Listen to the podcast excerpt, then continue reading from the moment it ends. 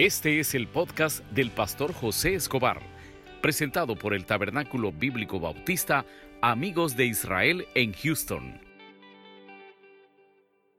Amén. Abramos nuestras Biblias. Apocalipsis 2, 22, 17. Apocalipsis 22, 17. Vamos a estar hablando el día de hoy, rescatando a mi familia, o cómo rescatar a mi familia. Apocalipsis 22, 17. La venida de Cristo está cerca, hermanos. Y el hecho de que la venida de Cristo, se me acaba de venir un olor a ajo. Si usted quiere ajo, atrás hay. Llévese todas las cajas. No, en serio. Han traído ajo fresco. Puede llevárselo, está gratis. Esto, eh, volviendo a lo que estamos hablando, la venida de Cristo está cerca. ¿Qué quiere decir eso, hermano? Que en la tierra ya no hay paz. La, tierra se ha llenado de maldad. Eh, eh, no hay un lugar donde usted pueda decir que está seguro. Hay sufrimiento, hay delincuencia, hay personas que dicen que por qué Dios permite que exista la violencia y todo. Eh, la venida de Cristo está cerca. Y lo que vamos a estudiar el día de hoy es, primeramente, nosotros la iglesia estamos esperando a Cristo. Entonces, si usted quiere arreglar su familia, lo primero que usted tiene que hablar es hablarle de salvación. Háblele de Cristo. Ordene su familia a través de la palabra. Y ahí vamos a ir viendo otros puntos. Ya lo tenemos. Apocalipsis 22, 17. Lo tenemos. Vamos a leer la palabra del Señor en el nombre del Padre, del Hijo y con el poder de su Santo Espíritu. Leámonos juntos. Y el Espíritu y la esposa dicen, ven. Y el que oye, diga, ven. Y el que tiene sed, venga. Y el que quiera, tome del agua de la vida gratuitamente. Oramos, Padre, gracias por esta noche que nos has dado, por lo fiel que has sido con nuestras vidas. Oramos por cada familia que estamos reunidas esta noche. Oramos por las familias de tu iglesia, que seas tú siempre derramando esas bendiciones hasta que sobreabunde. Oramos por los problemas que este día traemos. Pueden ser problemas migratorios, problemas económicos, problemas de trabajo, problemas de salud. Solo tú sabes cómo venimos esta noche. Regálanos ese milagro que tanto buscamos. En el nombre de Jesús. Amén y amén. Pueden sentarse. El día de ayer me, sorprendieron los hermanos. Créanme que no me esperaba el video que había mandado Ricardo del Salvador, el pastor Ricardo, sobre la misión. Y, y gracias a Dios, esa iglesia va para 10 años, que se fundó hace 10 años allá. Pero me quedé viendo el video. Después yo le dije a mi esposa, ¿crees que me lo mandas? Sí, me lo mandó. Y comienzo a ver los niños de aquel tiempo. Hoy, hoy ¿sabe que otra cosa que me impresionó? Es que los niños de ese tiempo hoy son los maestros de escuela bíblica. Ya hoy son unas señoritas. Y eran personas que nosotros las encontramos de 16, de, de perdón, de 10 años, de pequeños. Ahora son los servidores. Pero comencé a ver dos caras de niños que llegaron a la iglesia en esa misión, póngale que de, de siete años. Y solo para que se haga una idea, cuando nosotros como padres no rescatamos nuestra familia. Y se los cuento con confianza porque ustedes no lo conocen. Había una hermana que llegaba a la iglesia que un día se fue molesta de la iglesia se fue enojada con el líder eh, de, que teníamos ahí de, cafetería. Ahí al fondo salía cafetería. Eran tres líneas de churro, Coca-Cola dos litros, el guacal con hielo. Ustedes no se acuerdan de eso, hermano. Ustedes ya nacieron con coca lata. Se fue molesta con la hermana de, cafetería y otros más. Y se llevó a los niños. Y nosotros, yo llegaba a visitar a la hermana cuando, es que en esa iglesia hay chambre. ¿Dónde no hay chambre, hermano? Si en el trabajo, en la iglesia, en su familia, donde quiera hay chambre, hermano. Que no voy. Se fue. Y la última vez que yo la vi fue en el 2013. Ya el hijo era el jefe de la pandilla donde yo viví. 2016, 17, me ubica la, la hija de él y me dice, mi hermano tiene tres meses desaparecido. Y que oráramos para que apareciera. Hermano, y usted sabe qué significa eso. Claro, uno por, por, darle fe y decirle, hermana, vamos a orar, pero hay que ser realista, pero hay que orar. Yo sé que un milagro puede ocurrir. A los siete meses lo encontraron enterrado ya. A los siete meses. Otro caso, otro hermano, lo hablo con confianza, se prestaron dinero entre la iglesia con otra persona. Y esta persona no solo le prestó, le dijo, te presto al 14, hermano. Usted sabe qué es eso. Y de repente yo no sabía, que, iba a saber uno que entre se prestaban, pues yo no sé si aquí se han prestado ustedes, pero no estoy hablando de ustedes.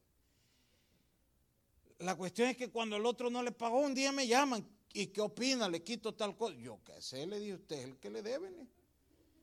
Yo lo que le puedo decir es que le perdone la deuda. Y el otro para que no le cobran se fue. La pregunta es qué se hicieron los hijos. Y yo quiero que usted tome conciencia este día que, el, que el, que va a ayudar a su familia, primeramente Dios. Pero Dios le va a ayudar en la iglesia, no lejos de la iglesia. Muchos queremos rescatar nuestros hijos del mundo, eh, queremos que nuestros hijos no conozcan el mundo, pero ¿dónde está usted? ¿Usted cree que esa va a ser la, manera perfecta? No. ¿Y aquí qué está hablando? La venida de Cristo está cerca. Siempre se nos ha enseñado qué detiene la venida, la, la, aparición del anticristo, la venida de Cristo, el Espíritu Santo. El Espíritu Santo, el que mora en nosotros, cuando se quita la iglesia, aparece el Espíritu Santo, eh, perdón, aparece el anticristo y comienza la tribulación. Pero mientras viene eso, ¿a qué nos está invitando Dios? A que nos acerquemos. Y ahí lo dice en el versículo. Y el Espíritu Santo y la esposa, es decir, la iglesia, nosotros, dicen, ven. ¿Y qué dice ahí, hermano? Si ese, es el interés en este momento. El interés es, nos habla aquí este versículo a las, familias que estamos lejos de Dios, nos está invitando a que nos acerquemos. Y aquí en ningún momento está hablando los defectos que traemos. ¿Cuáles defectos? Si eso Cristo no lo ve, solo ve su corazón. Usted lo único que tiene que hacer es entender el llamado a acercarse a Dios porque lo anda buscando desde ya rato. ¿Para qué? Para proteger su familia. Y le repito, la, venida de Cristo está cerca. Y el hecho de que la venida de Cristo esté cerca, eso significa que, los problemas van a estar difíciles. ¿Cuántos miramos a nuestros hijos? Yo de repente veo cómo van creciendo y yo siempre digo, Señor, apartarlos. ¿Cuáles cree que son las peticiones? Apartarlos del mal. Protegerlos. Estaba viendo la noticia, no sé si ustedes la vieron, de un bus iba pasando allá en El Salvador donde explotó una fábrica de gas. Y qué duro es escuchar que una señora vendedora de dulces acababa de ir a dejar su hija, se sube al bus para comenzar a vender dulces y en la explosión muere. En la explosión muere. Y la niña deja un niño de, una niña de cuatro años, otra de siete y no sé qué. ¿Por qué no orar por protección? Pero imagínense, estamos lejos de Dios. ¿Usted cree que de esa manera la vamos a rescatar? No la vamos a rescatar de esa manera, hermano lejos de Dios, de la presencia de Dios, cuando Él mismo nos está invitando y dice, ven y el que oye, ¿qué oye? Este mensaje. El que esta noche está escuchando este mensaje. Usted va a ser el responsable de que su familia, el centro sea Cristo, hermano. Ya, aquí no es el trabajo de la iglesia, el trabajo de la iglesia es predicar la palabra. El trabajo de la iglesia es hablar del mensaje. El trabajo es suyo poner en práctica lo que usted aprende a través de la palabra. Dicen que llegó un pastor nuevo a un, a un pueblo. Y los hermanos emocionados porque era un pastor nuevo y querían escuchar el mensaje. Y el primer servicio del pastor fue predicar del amor. Y los hermanos, qué mensaje más bello. Habló del amor al prójimo. Y el siguiente domingo esperaban escuchar el sermón y el pastor vuelve a hablar del amor al prójimo. Y los hermanos, qué bello mensaje. Y el tercer mensaje del tercer domingo lo habló otra vez del amor. Y ya los hermanos dijeron, este sermón es repetido. Y en indirecta comenzaron, pastor, y que no ha leído la Biblia. Y les dice él, ¿por qué? Porque solo predica el amor. Es que ustedes no aprenden, le dice. Hasta que aprendan voy a cambiar el tema. Cheque que va a cambiar es usted, hermano. La iglesia no lo va a cambiar. El que lo va a acercar a Cristo es su relación con Dios, no un pastor. Ese es el peor error. Nosotros solo damos el mensaje. Pero ¿qué está haciendo Cristo en este momento? Lo está llamando a que se acerque y le quiere ahorrar cantidad de problemas familiares. Yo creo que lo más duro es cuando eh, eh, hay personas que dicen, ¿por qué no me acerqué a Cristo antes de destruir la familia? Esas palabras creo que son las más duras que se pueden escuchar. ¿Por qué no conocí del Señor antes? ¿Por qué no me hablaron de la palabra? A lo mejor le hablaron, pero no la escuchó. Entonces, para rescatar a la familia, lo que tenemos que hacer este día es escuchar la palabra y ponerla en práctica. Y mire qué más dice ahí mismo, dice, y el que tiene que, dice ahí, hermano, ¿a qué sed se refiere? No de agua, hermano. Sed de palabra de Dios. Sed de palabra de Dios. ¿Cuántas veces usted se ha levantado y le felicito si se ha levantado con eso diciendo, hoy quiero ir a la iglesia? ¿Por qué? Porque el Espíritu Santo lo quiere traer. Véngase. Véngase.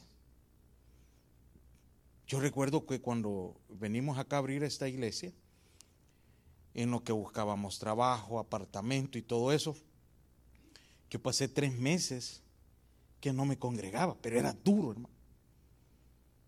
Y para los que estamos acostumbrados a predicar, no se predicaba, pero, pero mire, uno se sentía inútil. ¿Y dónde me congrego? Y aquí había una iglesia, recuerdo, mi esposa venía aquí, pero no me gustaba. Pero yo sentía esa sed de escuchar la palabra de Dios. ¿Y, qué me tocaba? Irme a YouTube a buscar sermones. No estaban las apps como están hoy, de descargar un sermón y todo. hoy ha avanzado mucho. Pero cuando usted se levanta con esa sed de la palabra, es porque Dios se lo ha puesto en el corazón. Eso es lo que está hablando en este momento.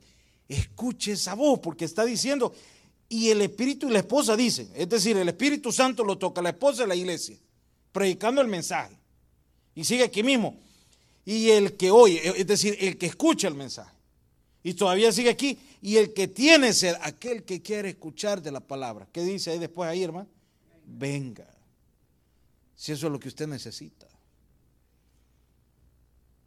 A mí me gusta cuando hermanos dicen, mire, no sabe cómo necesitaba venir al culto y me vine. Gloria a Dios. Usted escuchó la palabra de Dios. Usted escuchó el mensaje de Dios.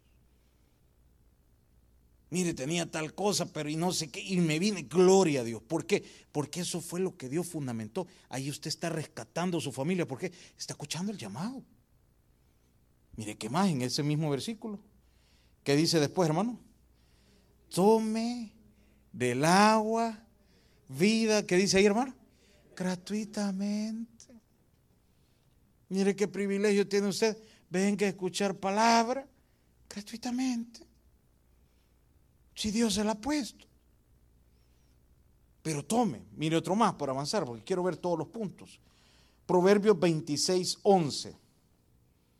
¿Cómo vamos a cambiar o rescatar nuestra familia? Proverbios 26, 11.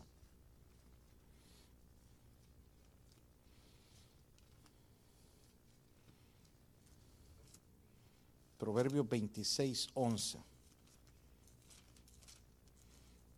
¿Lo tenemos?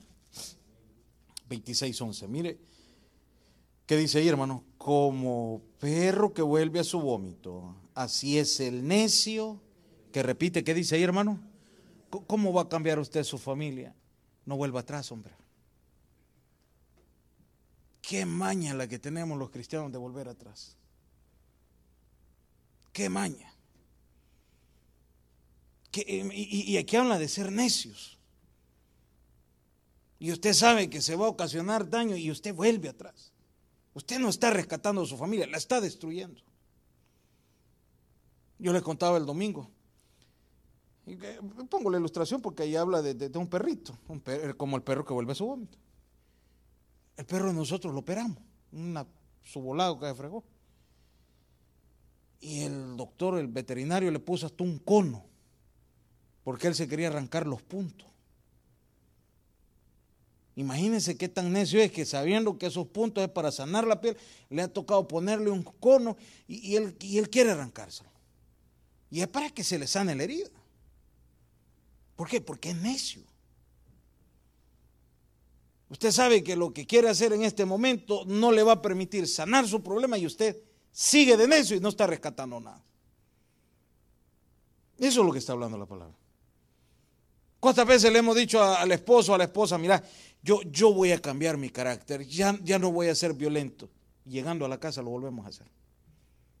Estamos repitiendo la misma necedad. ¿Cuántos esposos le dicen a la esposa, mira, eh, ya te prometo que voy a dejar el alcohol, ya no voy a tomar, ya no voy a gastar el dinero en eso? Y, nos vamos para otro lado para que la esposa no vea que estamos tomando, pero ¿y el dinero? Y el gasto que tiene, y estamos volviendo a la misma necedad. Nos ponemos en plan de ahorro, decimos, no, hoy vamos a, a ahorrar y todo, pero no queremos ser administradores. ¿Usted cree que está rescatando a su familia? No la está rescatando. Porque está haciendo las mismas necedades. hermano, fíjese que ya no las estoy haciendo las necedades, pero las sigue pensando. ¿Por qué? Porque vive como inconverso. Vive como inconverso. Quiere que le ponga una necedad que queremos seguir haciendo. ¿Cuántas amistades tendríamos nosotros que borrar de nuestros celulares que no nos traen nada bueno y no lo queremos hacer. ¿Y sabe cuál es la ventaja de la actualidad? Hermano, yo me crecí en el tiempo que los números de teléfono se grababan, ¿se acuerdan? Híjole, todos los números usted los andaba en la mente. Hoy no, gracias a Dios, la mente, hoy el celular usa la mente por nosotros. ¿Por qué no desechar todas esas amistades? Que nos hacen volver atrás. Yo trabajaba en ventas y un día llegamos a un a donde a la casa de un cliente, hermano. Y no es broma, hermano. Iba a tener un pachangón ese tipo, mínimo. Había comprado agua, sodas, alcohol, carne. Póngale que dos mil dólares habían gastado.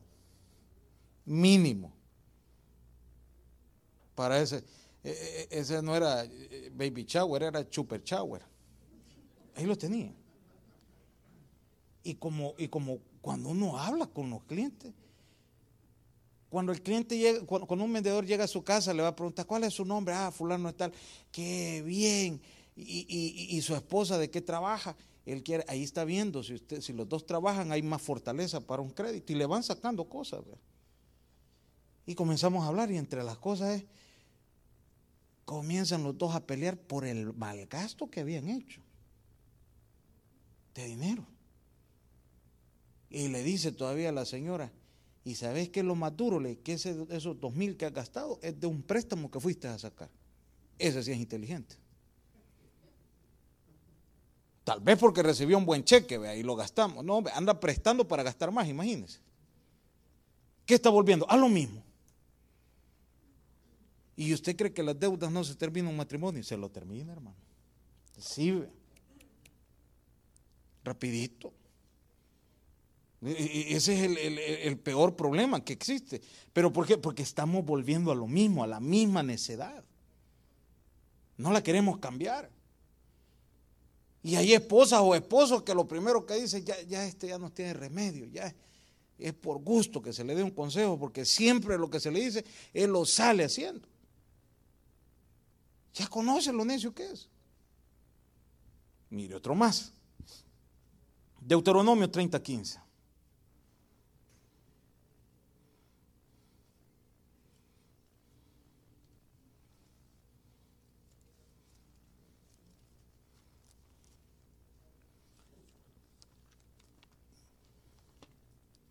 Deuteronomio 30:15.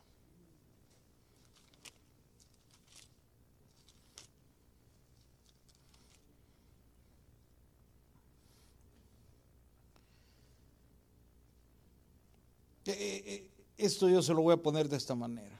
Usted está como está con su familia porque así está tratando a Dios. Ese versículo nos da una gran enseñanza. Si usted está bien en su familia es porque usted está bien con Dios. Entienda esa parte. Si usted está mal con su familia, estamos hablando eh, en todos los aspectos, es porque usted está mal con Dios. Usted se ha retirado de Dios. Hermano, quiere decir que al estar cerca de Dios no van a haber conflictos. Claro que sí hay conflictos. Pero el conflicto se va rápido. El conflicto se va rápido. El problema es el mismo conflicto toda la vida. Cuando a diario hablamos de divorcio, cuando a diario hablamos de, problemas con los hijos, cuando a diario hablamos de problemas en el trabajo, problemas en el negocio, donde quiera, es porque estamos lejos de Dios. Y ahí lo está hablando, dice, mira, ¿qué dice ahí, hermanos? Yo he puesto delante de ti hoy, ¿qué dice ahí, hermanos? La vida y qué más dice ahí, y el buen testimonio. Si estamos apegados a un buen testimonio, usted tiene una buena vida. Si eso es lo que Dios ha puesto. Si usted ha estado cerca de Dios, que tiene una vida buena. Y sigue todavía ahí. ¿Y la muerte para qué dice ahí, hermano? Y el mal. Mire, hermano, que, o sea que nos vamos a morir. Quite la palabra muerte. Los problemas que, que le quitan la vida a usted. Lejos de Dios. Lejos de Dios. Estaba viendo un día una noticia de una pareja, me sorprendió porque la, persona era una cantante tejana. Eso hace dos semanas, acá fue en, en la frontera. Una semana, de 32 años. El esposo, tenían cuatro años de casado. El esposo le da un balazo a la señora en el carro. Andaba en un BMW 2019, convertible, imagínense. Problema de dinero no había ahí. Y después el tipo se quita la vida. Y como las investigaciones comienzan a hablar, quien andaba en malos pasos era el esposo. Ya tenía ciertos antecedentes, problemas y todo lo demás. ¿Qué pasó con ellos? Nunca buscaron de Dios. Eso fue lo primero que se me vino a la mente. Porque el Dios de ellos se llamaba dólar porque el Dios de ellos se llamaba este, lo que usted quiera agregarle. Y esta persona de una depresión toma la decisión de matar a la muchacha y matarse él. Hermano, una persona de 32 años lleno de vida. Y eso es lo que está hablando la palabra. ¿Usted cree que en Cristo no se hubieran arreglado esos problemas? ¿Cuántas personas llegan al límite de decir, Prefiero morir y no soportar este problema. Busque de Cristo en lugar de pensar eso. Si está pensado en quitarse la vida es porque está lejos de Dios. Esos no son pensamientos que el Espíritu Santo se los va a dar. Sale, no, no, no sé si estoy bien con la noticia. Un, un chino de 103 años corrió no sé cuántos metros, era un recorrido de un atleta Claro, llegó de último, pero llegó. Luchando. Y sabe que los medios de comunicación dejaron de enfocar al que llegó primero, sino que al Señor lo enfocaron.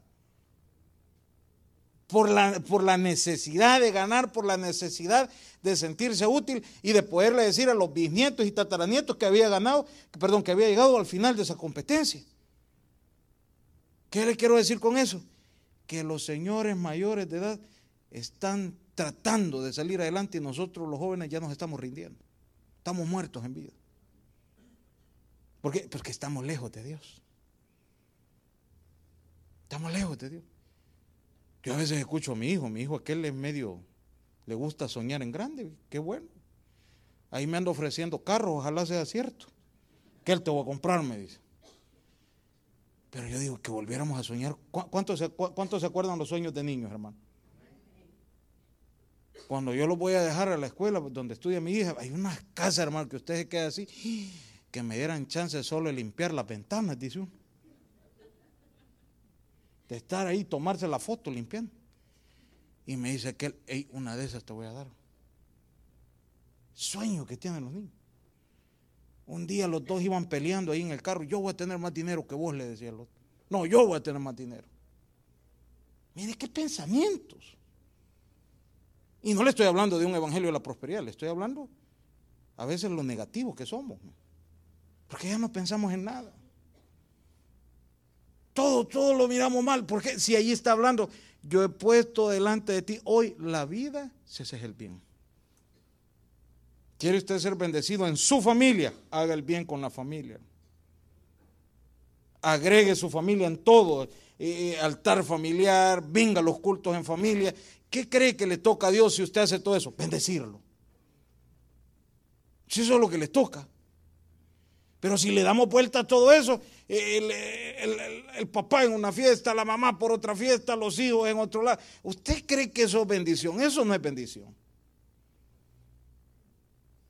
Ahí está hablando, rescate a su familia, vuelva al bien. Mire otro más. Josué 24:15. Este versículo es muy conocido por todos.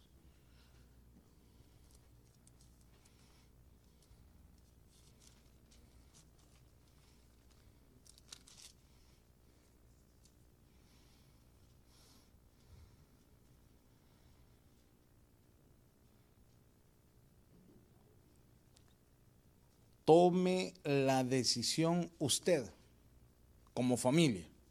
No me vea a los lados. A veces nosotros decimos, si mi primo lo hace, yo lo hago. No, es usted. Si mi hermana lo hace, yo lo hago. No, es usted. Si mi papá lo hace, lo no, es usted el que va a tomar la decisión. Estos fueron los últimos versículos que Josué preparó, ya para despedirse. Ya después entran los jueces. Pero Josué eh, finaliza diciéndole, señores, miren, si mal os parece, sirvan a Jehová. Yo no le veo nada de malo que usted se congregue. Alguien me decía un día, es que mira, yo no me quiero congregar porque yo no quiero parecer religioso. Yo me quedé callado. Yo me quedé callado. ¿Qué, le puedo decir? Si ahí está, si os parece. ¿Usted cree que es un mal el que usted hace? Y, aquí podemos hablar muchos factores. Por ejemplo, en este culto oramos. En el culto de, miércoles hay oración, viernes hay oración. ¿Usted cree que va a tener esa oración en su casa? No. ¿Usted cree que en su casa va a escuchar una predicación tranquilo? No, no la escucha. Y aquí viene un momento que lo aparte. Si más parece, servirá a Jehová. Y todavía dice ahí, escogeos hoy a quien sirva. O sea, la decisión es suya. Y sigue todavía ahí. Si a los dioses a quienes sirvieron vuestros padres, vea el espejo de nuestros padres, hermano. Fueron buenos padres, no estamos hablando en mal de ellos. Pero ¿qué ejemplos no dieron? Yo, yo, les he contado a ustedes, mi papá con nosotros fue una persona que siempre aportó. Yo no puedo decir mi papá fue malo. Recuerdo que un día él me había dicho, cuando tengas X edad te doy un carro. Y así fue. Pero ¿qué fue lo mal que yo vi de él? El alcoholismo. El alcoholismo. Cuando él llevaba a los amigos a, tomar a la casa. Yo andaba viendo el poquito que sobraba, ¿se acuerda? Yo andaba viendo. Y lo llenaba ahí, para que me quedaran grandes, el vaso. Que eso era lo que yo miraba. Eso quiere para sus hijos. Que su hijo ande viendo cuando se bota la cabulla de cigarro para ir a recogerla y, pegar dos jalones. Porque eso fue lo que vimos. Ese fue el patrón. Ese fue el desorden que vimos. Maltrato. Una persona me decía un día que cuando el papá se enojaba, a ellos les tocaba irse a esconder a una milpa. Porque el Señor agarraba un corvo y todos eran enemigos. ¿Ese patrón quiere usted? Para sus hijos. Ahí está, eso fue, eso fue lo que hicieron sus padres. Y a veces llegaban a las 3, 4 de la madrugada cuando el Señor se había quedado dormido en la gran borrachera. Eso es lo que usted quiere. O que sus hijos tengan otro concepto. Y sigue todavía ahí mismo. Si a los dioses a quienes sirvieron vuestros padres, cuando estuvieron, ¿dónde dice ahí, hermano? Al otro lado del río. ¿Dónde? En Egipto. Eso fue en Egipto. Eso fue en el mundo. Usted ya no está en Egipto, usted está en Cristo hoy. Usted ya conoce de la palabra.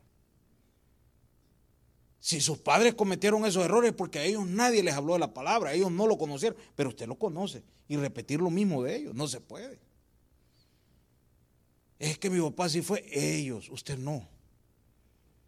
Y sigue todavía ahí, a los dioses de los amorreos en cuya tierra habitáis, pero ¿qué dice ahí, hermano?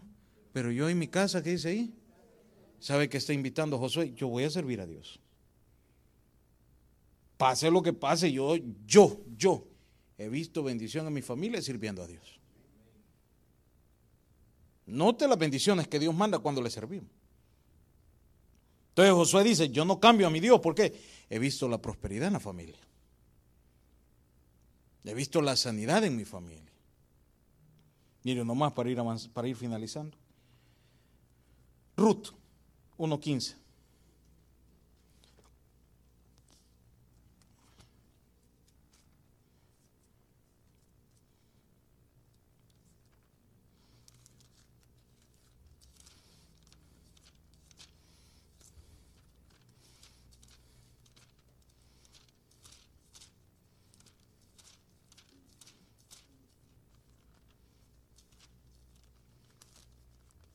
Ruth.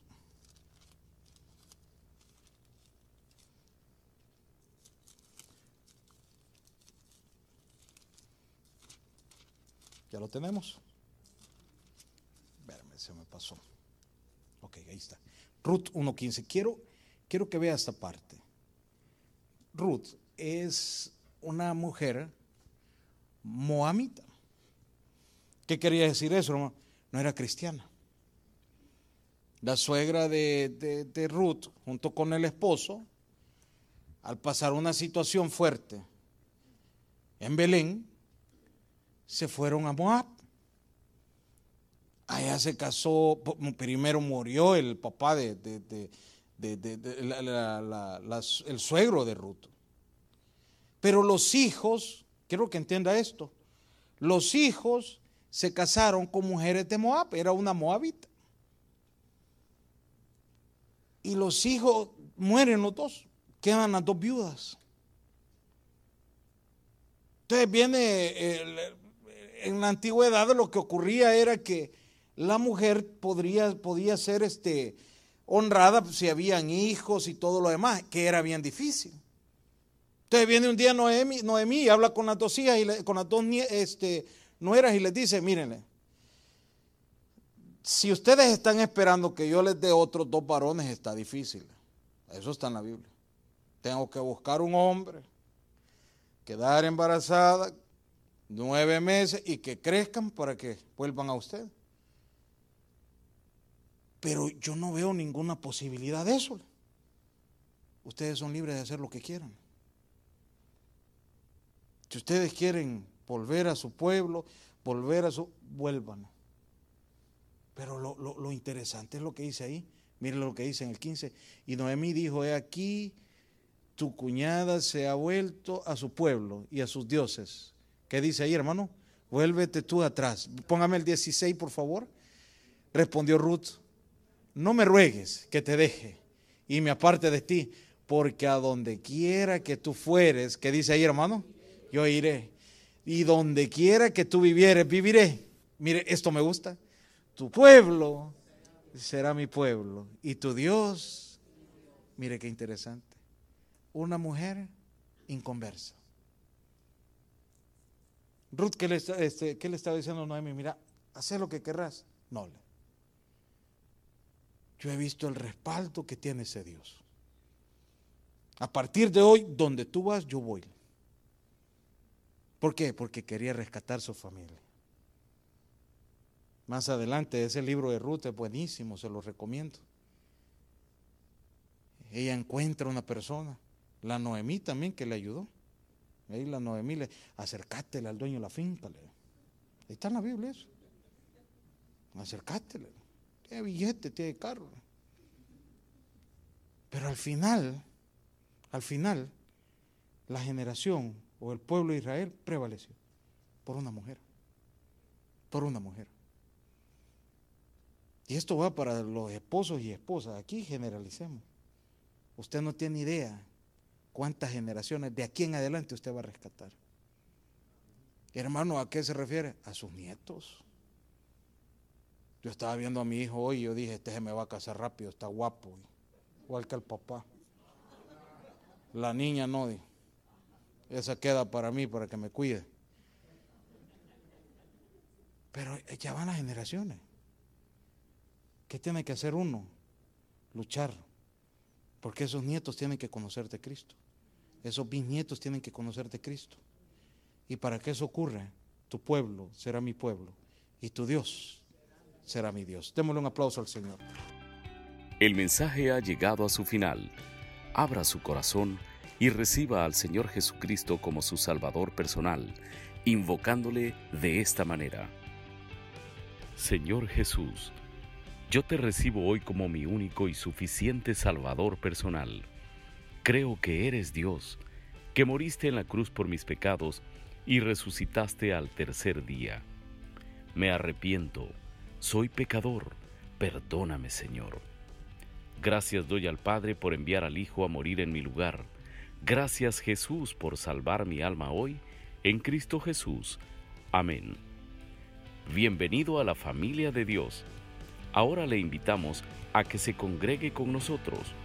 Estamos ubicados en el 6611 Bisonet Street, Suite 112, Houston, Texas, zip code 77074. Le esperamos.